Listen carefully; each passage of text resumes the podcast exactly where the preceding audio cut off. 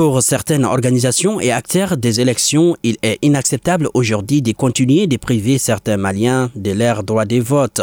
Boire Bitoufune Samake, présidente de la coalition de l'Observateur citoyen des élections. Depuis 2012, ces déplacés ont été privés de leur droit de vote, alors que c'est des citoyens à part entière et ils gardent quand même le fait de se déplacer ne doivent pas leur enlever leur droit civique. Et donc, il faut régulariser. Pour les représentants des partis politiques, c'est une responsabilité de l'État de résoudre cette équation. Badji Koulibaly, secrétaire chargé des élections du parti ADP Maliba. Et ce travail revient à l'État et aux partis politiques d'accompagner l'État dans ce processus-là. Parce que vous trouverez que parmi les 422 000 déplacés internes, et moi je pense qu'aujourd'hui, on peut facilement les faire enrôler dans leur site pour qu'ils puissent venir voter là-bas. Les partis politiques demandent l'inclusivité dans les élections. Bokar Sidibé, secrétaire général adjoint du parti RPM. C'est une très bonne chose en fait. Si euh, réellement, ça dit au-delà de tout ce que nous venons d'entendre sur le gouvernement, vraiment, alors euh, s'y mettait aussi, comme on a toujours parlé vraiment de l'inclusivité, vraiment, qui est le mot d'ordre, je crois que ça peut aller. Pour éviter vraiment les situations amères que nous avons connues dans le temps. Aujourd'hui,